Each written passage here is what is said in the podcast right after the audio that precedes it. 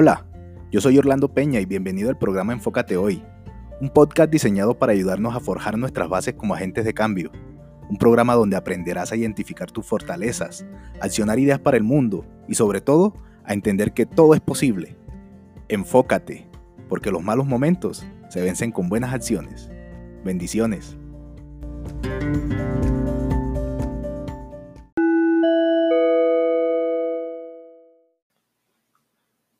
Hola, ¿qué tal? Bienvenidos al episodio número 31 del podcast Enfócate Hoy. Te hablo Orlando Peña y el tema de hoy es Tres verdades de los libros de autoayuda. Tres verdades de los libros de autoayuda. Ok, eh, este, este capítulo, eh, hoy quiero conversarles sobre este tema porque eh, sé que con la disponibilidad de, tiempo o la posibilidad que tenemos en estos días para eh, nutrirnos de información, eh, ya sea por medio de podcast o ya sea por libros como tal o por ebooks y, y demás. Incluso eh, estamos viendo cómo muchas editoriales han liberado libros para ponerlo a disposición del público y que puedan estos entretenerse porque hay más espacios para compartir en casa. Eh, este, sé que se van a, empezar a tropezar mucho más con este tipo de, lecturas, a pesar de que obviamente desde hace varios años esto ha incrementado y tiende a incrementar mucho más, eh, es cierto, pero obviamente también eh, es, importante que, que empecemos a, tener ciertas claridades en, relación al tipo de información que consumimos. Por eso me pareció interesante resaltar estas tres verdades. Eh, eh, más que todo, obviamente, de, lo que está más a la mano ahora hoy en día y esto el tema de autosuperación y, y autoayuda, ¿no? Miren, eh, hay diferentes, digamos, líneas de, consumo de este tipo de libros, ¿no? está la línea que le gusta todo ese tema de, de biografías y y que buscan eh, casos prácticos y demás de donde pueden extraer, digamos, eh, o que les gusta, que los lleven como haciendo semejanza a, ese tipo de orientaciones como con, esa, con ese detalle de parábola y demás, ¿no? Hay otros que son mucho más de, como, como eh, orientados a, a, inspirar, a, que le pongan ese, esa melancolía eh, como eh, fantástica y demás. Ese es otro tipo de, lectura de autoayuda. Pero eh, en general, esas son más o menos todas, las, esas son las dos líneas mucho más fuertes, ¿no? Y lo que predomina allá afuera en, este tipo de lectura. Entonces, pero hay algo que, que debemos tener presente en el momento que, que tengamos la, la, posibilidad de, este tipo de lectura. Y, es que todas tienen en común un, tema. Y, el punto en común es el sesgo del superviviente. Ya sea que sea una biografía, ya sea que, que te estén contando un testimonio de lo que le pasó a, este, a este autor y demás, siempre hay un, siempre convergen en el sesgo del superviviente. Y el sesgo de superviviente no es más que, eh, eh, no es más que la, las, o sea, el resaltar las dificultades, o sea, estos libros eh, están llenos de, informes que, de grandes dificultades, ¿sí? Que, que, han, que han sido superadas.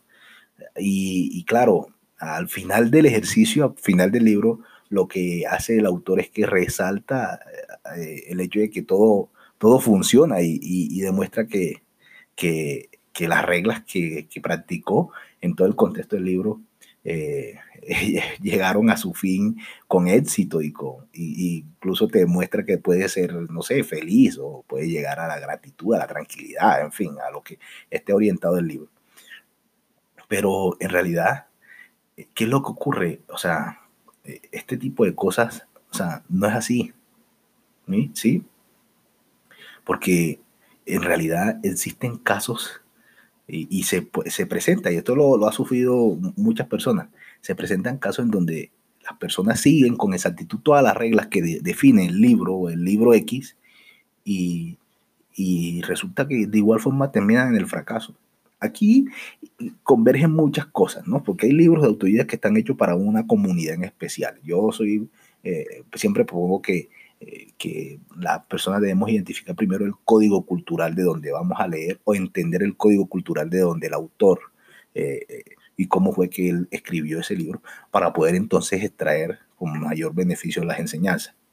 Pero apartando todos esos, todos esos detalles, en realidad, este, eh, tenemos que entender porque hay muchas personas que eh, toman al, pie de la letra las reglas y de pronto entran en el fracaso. Y entonces, ¿qué pasó? Es la pregunta. Y, o, como el típico libro de ayuda financiera y demás, y la persona aplicó todas las técnicas y, entró en bancarrota. Entonces, ¿qué pasó? O, o, aquel que no pudo superar la depresión o, o, esa gran dificultad eh, y, siguió todas las, al pie de la letra las reglas del libro y, entonces ¿qué pasó? Eh, mira, resulta que eso ocurre, o sea, eso ocurre porque en el libro, ¿sí?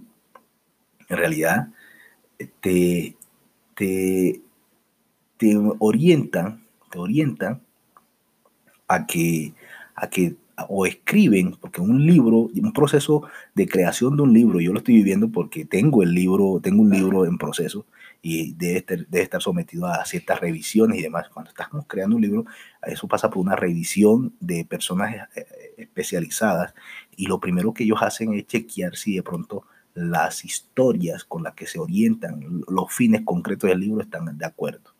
Entonces, e, eso te da un punto de credibilidad. ¿Cierto? Y lo que hace esa, esa estructura es que te invita a, tratar de entender de la mejor forma eh, en realidad el objetivo del libro, ¿sí? Entonces tenemos que tener mucho, mucho cuidado eh, o saber, saber interpretar en realidad cuáles son los fines concretos de lo que está intentando transmitir el autor, ¿sí?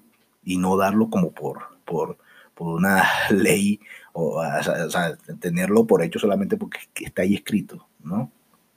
¿Sí? Entonces, eh, eso es clave, porque eh, si no, pues después te vas a tropezar con, con, esa sorpresa, de que seguir los pasos uno detrás del otro y, no tuve lo que, lo que se supone que tendría que obtener, ¿no? Eso, e, e, esta, esta sincronía, esa es una, e, en realidad es la, la, posición de correlación de, y, y, causalidad entre, entre lo que quiere decir el libro, los objetivos del libro y obviamente lo que yo estoy buscando. Hay que empezar a, tratar de interpretar con mucha más, mucho más detalle, ¿no? No darlo, no darlo por hecho, ¿sí? Porque eh, las reglas nunca van a tener los resultados positivos. De hecho, incluso yo lo vivo mucho con las, con las conferencias que doy en temas de administración de inversión y demás. Ah, hay un, hay las inversiones por lo menos son más personales que, que financieras, ¿sí? son más, dependen más de la psicología del inversor y de, y de la forma de cómo la estructura de la persona puede estar capacitada para empezar un proceso, no tanto de los resultados puntuales de los negocios donde se invierta. Eso también interfiere, pero no es tanto eso, es la misma psicología. Entonces, ¿qué ocurre? Que que las personas dicen, yo estoy haciendo esto, esto, esto y no tuve resultado. No, espérate ahí. Eh, sí, ahí tiene que haber una correlación y esa misma correlación es la que tú tienes que empezar a explorar cuando tengas la opción de acceder a este tipo de lecturas, ¿no? O sea, no des por hecho de que lo que dice el libro y las reglas exactas que vienen ahí se van a cumplir con exactitud. Eh, siempre eh, ten la claridad que a él le pudo funcionar y tú tienes que acoplar y sacar lo que te puede funcionar a ti, porque cada mundo es distinto, como dicen por ahí, cada cabeza es un mundo. El otro, el otro punto, la otra verdad que quiero que, que, te quede eh, presente eh, en, este, en esta entrada es, el, el, famoso efecto opuesto. ¿Qué quiere decir el, el, el efecto opuesto? Mira, por, por lo general, eh, por lo general siempre eh, la, voz, crítica que tenemos internamente automáticamente eh, rechaza las, declaraciones positivas que, nosotros podemos estar aplicando producto de la lectura que estemos practicando. No sé, eh, o sea,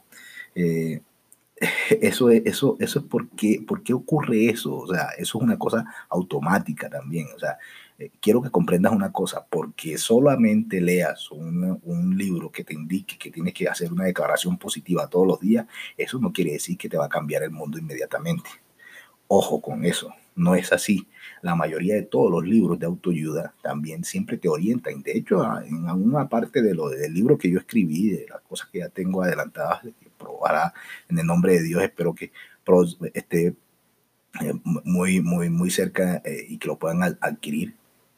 Eh, yo también utilizo y ahí resalto una, una, una digamos, una declaración positiva y demás, pero es que eso es una herramienta adicional, ¿sí? Y, a veces creemos que como es lo que más práctico podemos hacer, entonces es lo que podemos poner en práctica inmediatamente y creemos que con solo eso ya y lo que entramos es en realidad en un, en un conflicto interno, ¿sí? Si buscamos ser consistentes con, con, con solo repetir las frases, de motivacionales en, voz alta, no habrá un cambio eh, en realidad profundo, ¿sí? Incluso, o sea, esto que puede, ¿qué te puede ocasionar? Que puedes dañar tu autoestima, ¿sí? Porque habrá un conflicto interno, como te decía, o sea, que buscará a todo el tiempo fortalecer la imagen existente de la que eres y, y, atacarás esa frase motivacional con, con mucha, con mucha eh, digamos, fuerza, ¿no? Entonces tenemos que asegurarnos, por lo menos, porque en la mayoría de los libros, créeme, vas a conseguir una frase y demás. Y no estoy diciendo que no la hagas, ojo, sí, pues, sí, es más, debes hacerla y ponerla en práctica, pero que no solo esperes que con solo hacer esa declaración ya cambiaste y vas a empezar a tener resultados. No, eso es una ayuda adicional, pero los cambios tienen que ser mezclados en función con la práctica. Y la práctica es ejecutando, es orientando objetivos, es poniendo en práctica. Y, o sea, tienes que ir de la mano, tienes que ir de la mano entre, de claro, estoy positivo, está bien, ya lo hice, ahora voy al, al, ataque a lo que me toca hacer. ¿Mm? Eso, eso en realidad sí te, te orienta. Entonces no podemos caer en el error de pensar porque o sea, para algunos le parecerá muy elemental, pero en realidad esto ocurre constantemente de afuera, porque nosotros estamos, y en esta época más orientados al facilismo, ¿sí? Y creemos que con solo eso ya, es más, incluso en el mundo de los creyentes, ¿sí? A veces creemos que con solo aprendernos un versículo de la Biblia o un versículo del Corán o de, del, no sé, de, de Sun Tzu, en fin, eh, creemos que ya con repetirlo, repetirlo, repetirlo, ya funciona. No, espérate. ¿Sí? O sea, no, no, no podemos ser tampoco tan ingenuos. Tenemos que hacer, hacer la correlación también. Ahí puede aplicar también la correlación entre o sea, lo que estoy declarando y ir a la práctica a materializar eso que declaré. Y esa dinámica obviamente sí te va a ayudar y va a evidenciar resultados. Y ahí puede ser muy eficiente, eh, no solo los apartes de esas frases motivacionales, sino todo el contexto del libro que estés leyendo. ¿ok? El otro, el otro ítem, el otro ítem es eh, la baja calidad de rigor científico en los libros de autoayuda. Esa es otra verdad. Mira, eh, muchas veces, y, no es que esté mal hecho, no es que esté mal hecho tampoco, porque pues las personas escriben sobre sus propios, propios testimonios y demás. Lo que pasa es que el lector tiene que comprender eso, ¿sí? Eso es lo que, eso es lo que ocurre. O sea, las anécdotas como, como que algo que le pasó a un amigo del autor cuando era joven, eh, o sea, son muy difíciles de probar muchas veces y, y, todas estas narrativas pueden ser incluso hasta veces inventadas. para, o, muchas veces también, incluso en caso de ser verdaderas, también podrían incluso ser exageradas, ¿sí? ¿Por qué? O sea, ¿qué, ¿qué, pasa con este tipo de, posiciones? Ahí, aquí nuevamente nos topamos con, con, algo que ya les había hablado en el ítem anterior y es ese sesgo selectivo, producto de ese estudio que hacen los profesionales que están en la edición del libro.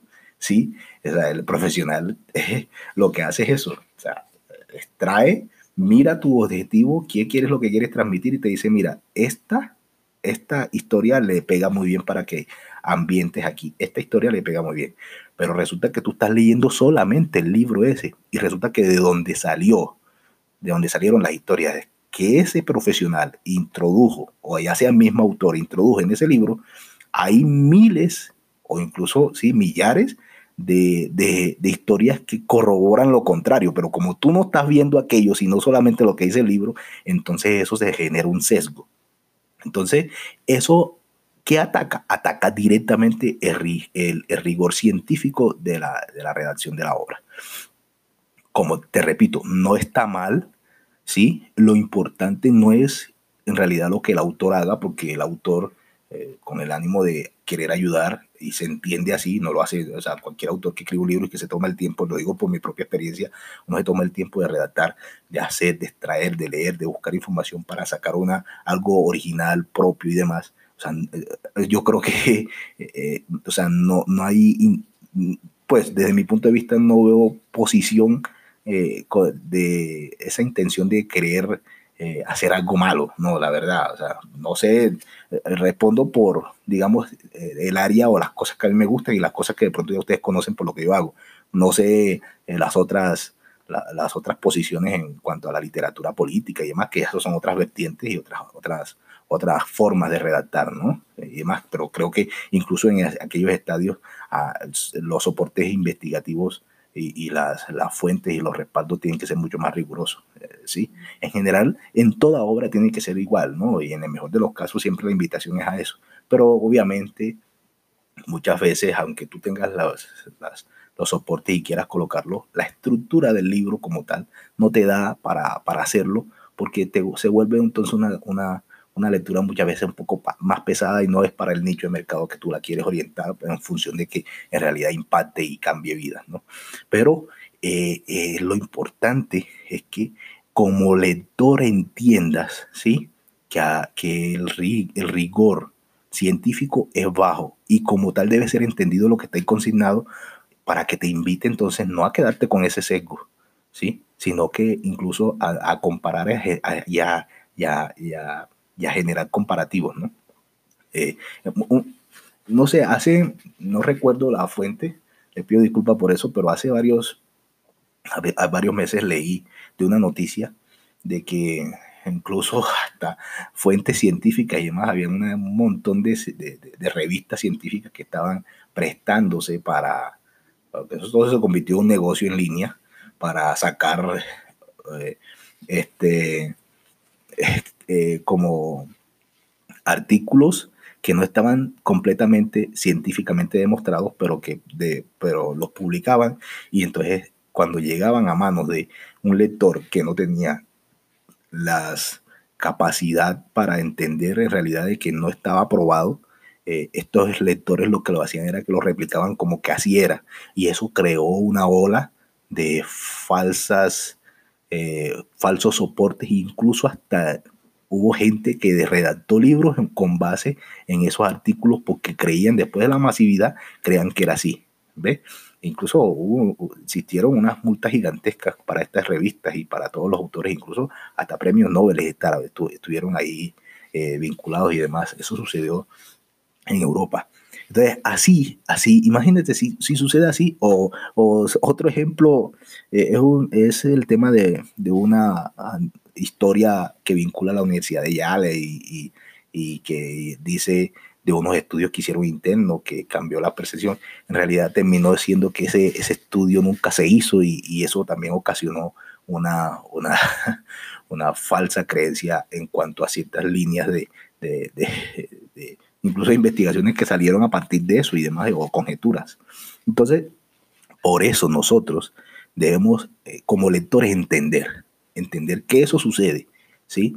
Y, estoy seguro que, con esa claridad vamos a poder, obviamente, consumir eh, este tipo de lecturas de, autoayuda con mucha más responsabilidad y vamos a poder extraerle en verdad lo mejor. Eh, lo, importante cuando, cuando leemos eh, este tipo de, literatura es tener el frito y ese rigor, como, pero ese, rigor eh, eh, es, ¿sabe cómo se le llama eso? Se le llama lectura activa, que es exactamente tratar de encontrar lo que es útil y descartar lo que no lo es. Así de sencillo. También debemos encontrar los, como los anzuelos que estimulen la búsqueda de más información dentro de la lectura. ¿Sí? De hecho, yo les hacía alusión a este tipo, a, esta inicia, a este punto, a este, este detalle puntualmente cuando en una entrada le hablaba de, de que mis objetivos con enfocatehoy.com y lo del podcast y todos los artículos y todo lo que voy publicando y demás, es que simplemente, que no me creas, no me creas, pero que simplemente escuches o leas y que eso te pique y te invite a buscar y a tener esa, esa relación directa con la información o buscar tus propias fuentes. Con que eso suceda para mí, a mí me llena completamente porque eh, considero que cumplí. Entonces, eso hace parte de esto, eh, esa, esa lectura activa, esa, ese consumo activo de información. ¿Me va a entender? Eh, mira, la, lectura activa es, es, esencial para todo, para todo. Y obviamente para los libros de autoayuda, eh, eh, obviamente ellos no son la excepción, al contrario. Por lo menos, mira, el libro, un libro que, me, encantó desde la primera vez que lo leí, lo leí estando en la universidad, eh, fue una de las, de las obligaciones en, en, el, en, una clase de emprendimiento, fue El Secreto. Ese libro me cambió la, me cambió la vida porque, porque además de, de entender ciertas cosas, ¿sabe qué, qué pude extraer de ahí? Me fortaleció mucho la fe, la fe, ¿sí? A pesar de que pues, tiene estructura de un libro un poco más esotérico y de esperar la ley de atracción y, todo ese tema que tienes que...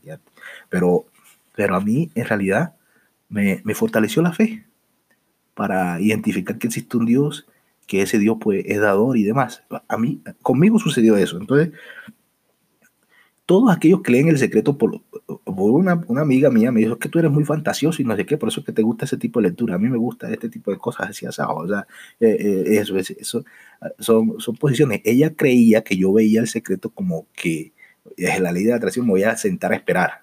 En realidad, en realidad esa no, era la, esa no fue la, la, orientación que yo asimilé afortunadamente. Pero sí existen personas que han asimilado ese, ese libro así. Y ese es el error ¿sí? Porque eh, no, es, no es eh, sí, o sea, voy a, eh, voy a aplicar la ley de atracción, entonces me, me, quedo, voy a pensar en algo bonito y espero que suceda. No, no, no, no podemos ser un poco, no, no podemos caer en esas cosas, ¿no? Que, que, que si en cambio sí te puede motivar y saber entender que con este libro lo podemos interpretar como, como o sea, como que son las ideas o sea, la, las, la idea para entender que antes de comenzar el proceso te, eh, debes ir tras tus metas, debes, debes definir tus objetivos y debes creer en la posibilidad de que eso se puede dar. Esa fue mi interpretación y, y, a esa es la invitación en este tipo de cosas. Mira, mira que existen dos líneas de un mismo libro y que con base en esa interpretación o sea, ¿cuál puede ser más fantasiosa o cuál puede ser más traída a la realidad o no? ¿Qué es lo que te puede ocurrir a ti y, demás? Entonces, eh, claro, yo alimento esa claridad de que sí puedo. Eh, eh, si, si, activo los espacios que debo activar, sé que voy a, voy a lograr los resultados y demás. Entonces, con base en eso, hago, ¿sí? Entonces, mezclo. Entonces, voy a la acción. Entonces, organizo mis metas, programo mis cosas, saco mi página web, monto mi, mi podcast, nos demoramos, algunos nos demoramos más que en otros, pero, pero lo importante es que lo ejecutes. Y eso, en realidad, te va ahí sí vas a poder evidenciar con mucha más claridad todas las enseñanzas que tenga este tipo de literatura. Bueno, eh, no es más, yo quiero que, que medites en esto porque sé que vas a estar expuesto y a lo largo de la vida vas a estar expuesto a este tipo de, literatura, ¿sí? Y lo importante es que tengamos esa claridad, ¿no? Eh, quiero, antes de, de, despedirme, dejarte esta, esta, esta frase que me gustó mucho. Eh, dice, el hombre sabio puede encontrar información valiosa en la peor de las fuentes. Y el hombre tonto no podrá extraer ninguna, ninguna información útil, ni siquiera de las mejores fuentes. Entonces, la sabiduría no radica en cantidad de, de, información ni de conocimiento. La sabiduría implica algo más y eso lo desarrollas y para desarrollarlo tienes que ponerlo en práctica. En otra entrada conversé eh, sobre este, estos detalles, creo que no sé si en un artículo o un podcast, pero ah, hice unas, unos detalles que hablan sobre eh, en realidad el concepto de sabiduría ah, que digamos pude extraer y, compilar. Entonces te invito incluso también a que busques en, en, el, en, el, los artículos que ahí puedes complementar y creo que va a calar muy bien con esta frase. Eh, bueno, sin más, espero que todo lo que comparto por estos medios te sea de mucho provecho y recuerda, enfócate, porque los malos momentos se vencen con buenas acciones. Bendiciones.